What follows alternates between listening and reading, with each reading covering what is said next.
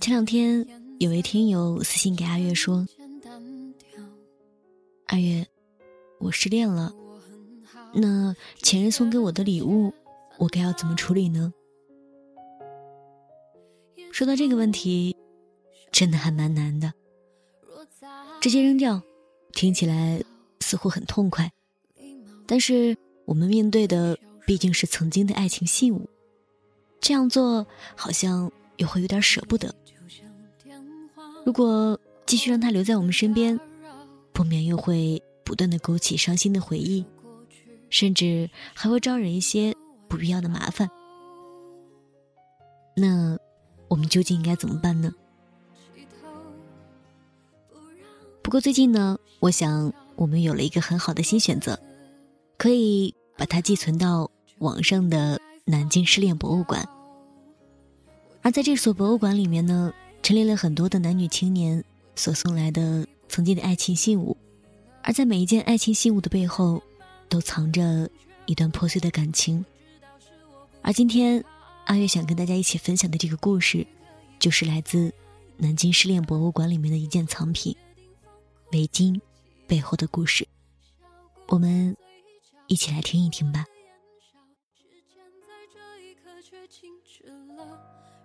再见你好。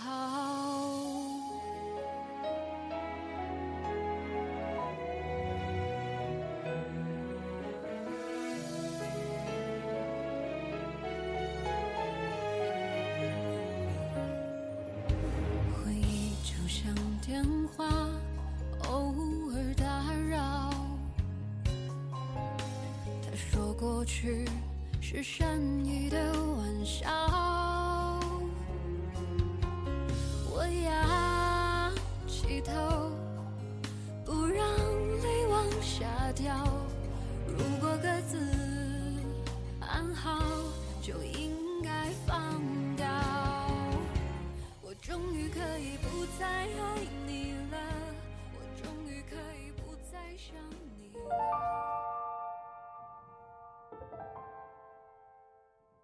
十月十九日，也就是过两天，就是我和他的离婚一周年。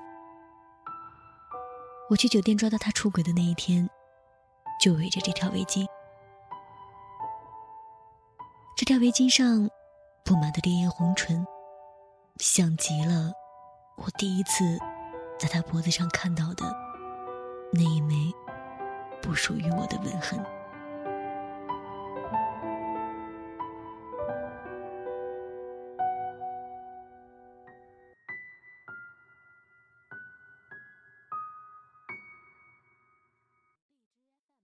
我是一个地道的北京女孩，在南京读了四年大学之后，我顺风顺水的进入了南京的一家报社工作。他，是和我一起入职的新同事。在入职培训的拓展活动上，我和他两个人，尴尬的抢到了同一个小座位。我们就那样挤在一起，抢着地盘儿。他羞涩的笑着，也跟着笑了。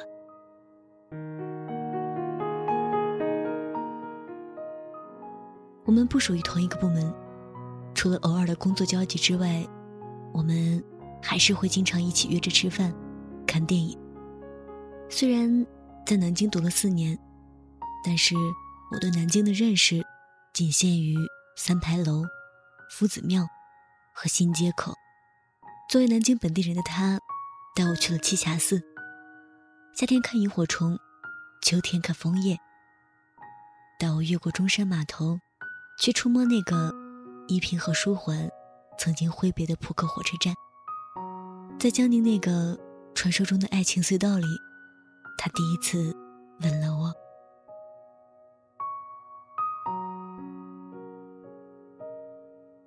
我们的爱情偶有波澜，不知不觉地穿越了三年的时光。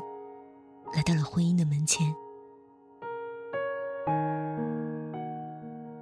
这三年的时间下戏里，我现在很难回想起来特别幸福的瞬间，但是也记不起特别伤心的争吵。一切就像是玄武湖的水面，有波澜，没有风浪。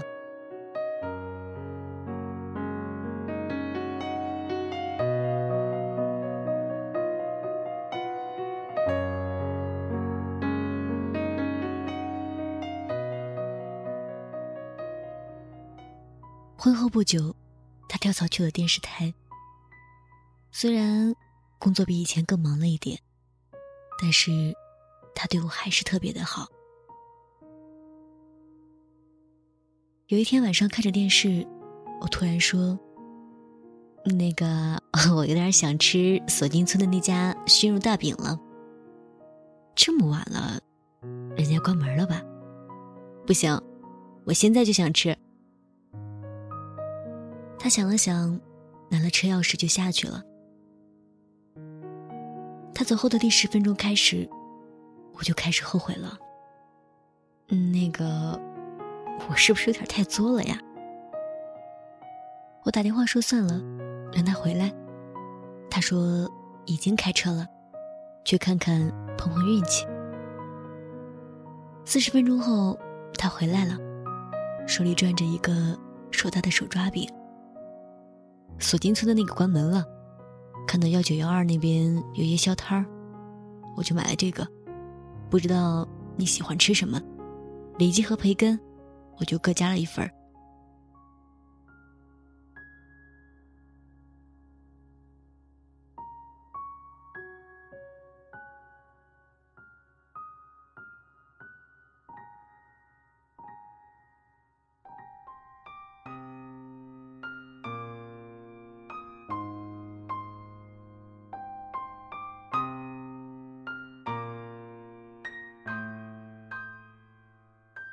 他的呵护，他的体贴，从怀孕的第二个月起，就像丝一样，悄无声息的，一点点被抽走。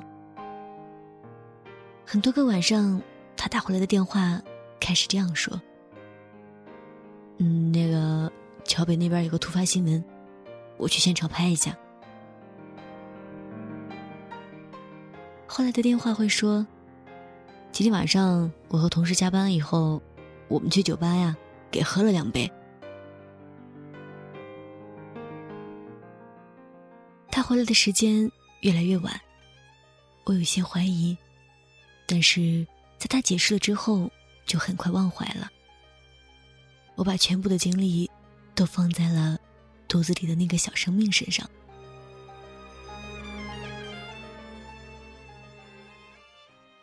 怀孕的第七个月，有天晚上凌晨两点，他才回来。我被开门的声音惊醒之后，开始装睡。他蹑手蹑脚的推门回来，悄悄的换了睡衣。我，也悄悄的眯起了眼睛，瞥着他。虽然房间的灯光昏黄，但我的心，还是被他颈间的那枚。鲜红的吻痕，像子弹一样猛地打中了。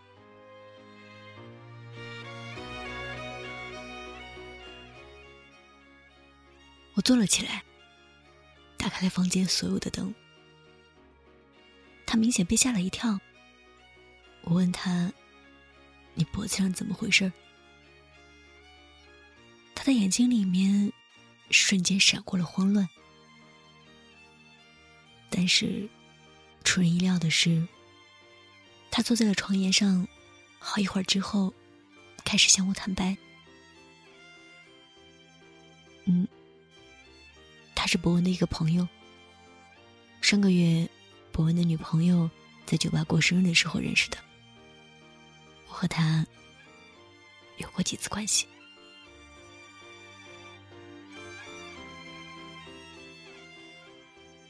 一夜无眠。第二天，他下班回来，递给了我一封手写的签名保证书。我知道我犯了错了，但是我不想离婚。他说，他保证会跟那个女生断绝来往，并且把共同的房子和车。都转到我一个人的名下。他承诺，如果以后再发生类似的事，就净身出户。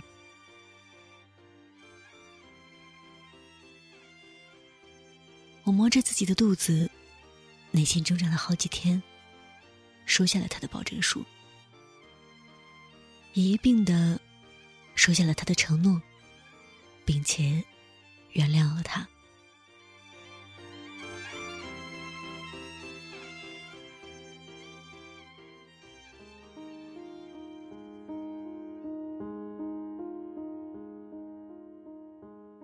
一号，宝宝终于来到了这个世界。作为新手爸妈，我和他一起度过了紧张劳碌却又幸福甜蜜的两个月。一切似乎都在变好。九月底的一天，他说频道要派他去香港拍一个节目的宣传片和嘉宾 VCR，大概要一个星期左右。我就打电话。让刚刚陪我坐完月子回家的妈妈，又回到南京，帮我一起照顾宝宝。第二天上午，他发了一个短信说，飞机起飞了，还嘱咐我照顾自己和宝宝，然后就关机了。下午一点多，我估摸着怎么着也该落地了吧，但是打他的手机。一直无法接通，给他发微信、发短信，也没有任何回复。我的第一反应就是担心他出什么意外了，急忙打开手机刷新闻，没有看到任何航空飞机的失事消息。就这样，一直忐忑和揪心的，到了晚上八点多，我辗转联系到了他的领导。我说，他中午出差去香港以后就失去联系了，不知道能不能联系上和他一起出差的同事，他们是否平安？电话那头，他的领导说，的确是派了他出差，但是是明天下午的航班啊。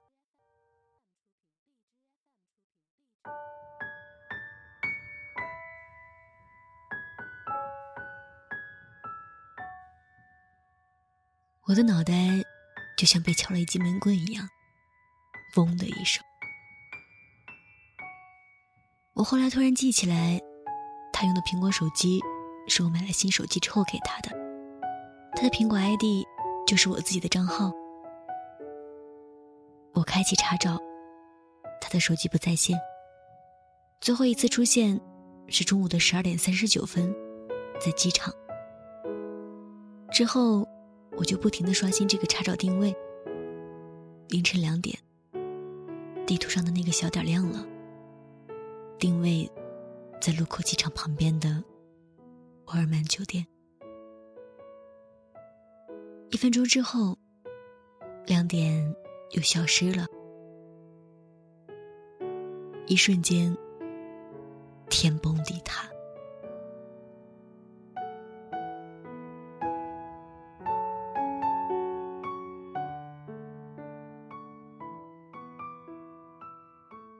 九月底，南京的夜特别特别的冷。我拿着车钥匙，穿好衣服，戴上了这条围巾，准备去那个酒店。到了酒店，服务生拒绝了我要他房间号的要求。我说：“那我去一间一间敲开这里所有的房门。”服务生又立即拒绝了我。小姐。对不起，您不能上楼。然后，就叫来了一个保安大叔。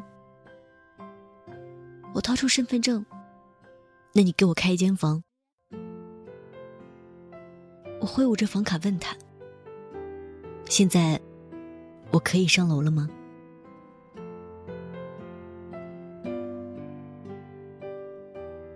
服务员看着我。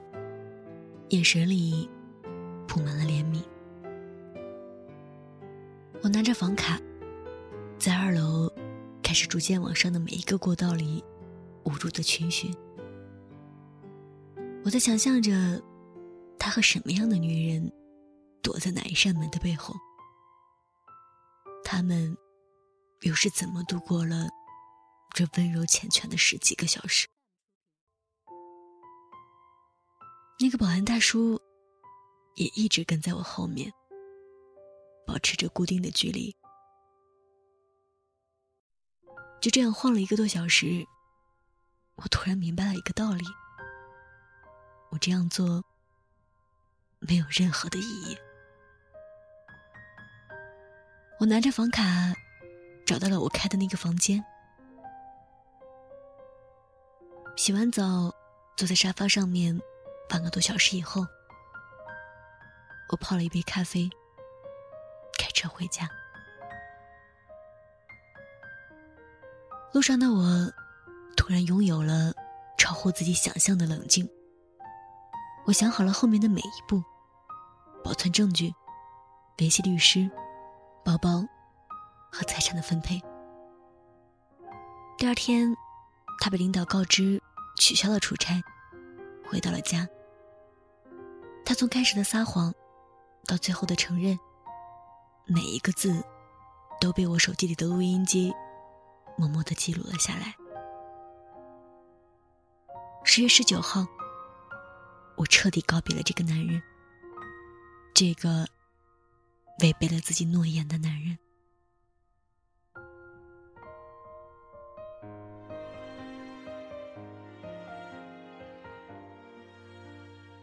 好的，那么今天我们这个故事就跟大家分享完了。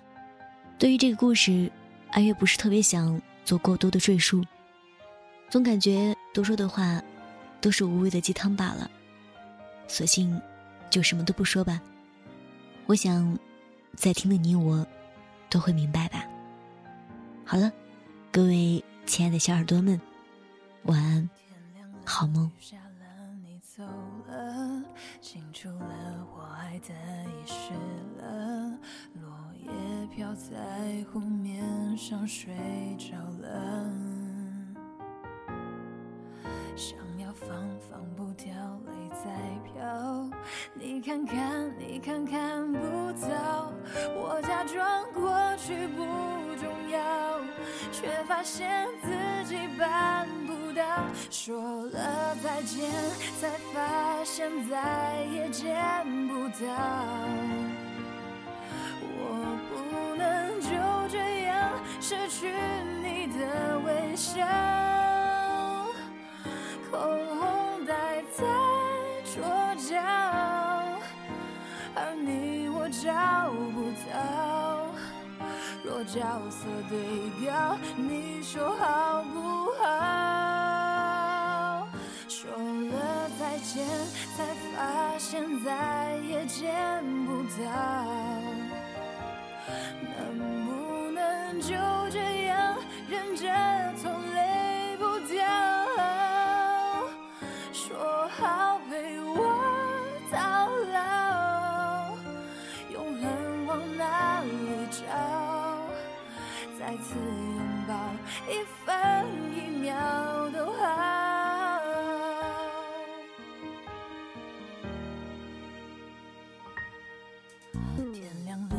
下了，你走了，清楚了，我爱的遗失了，落叶飘在湖面上睡着了，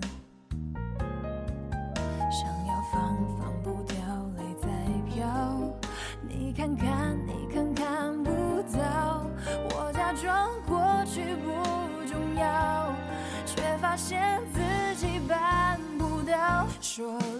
说再见，才发现再也见不到。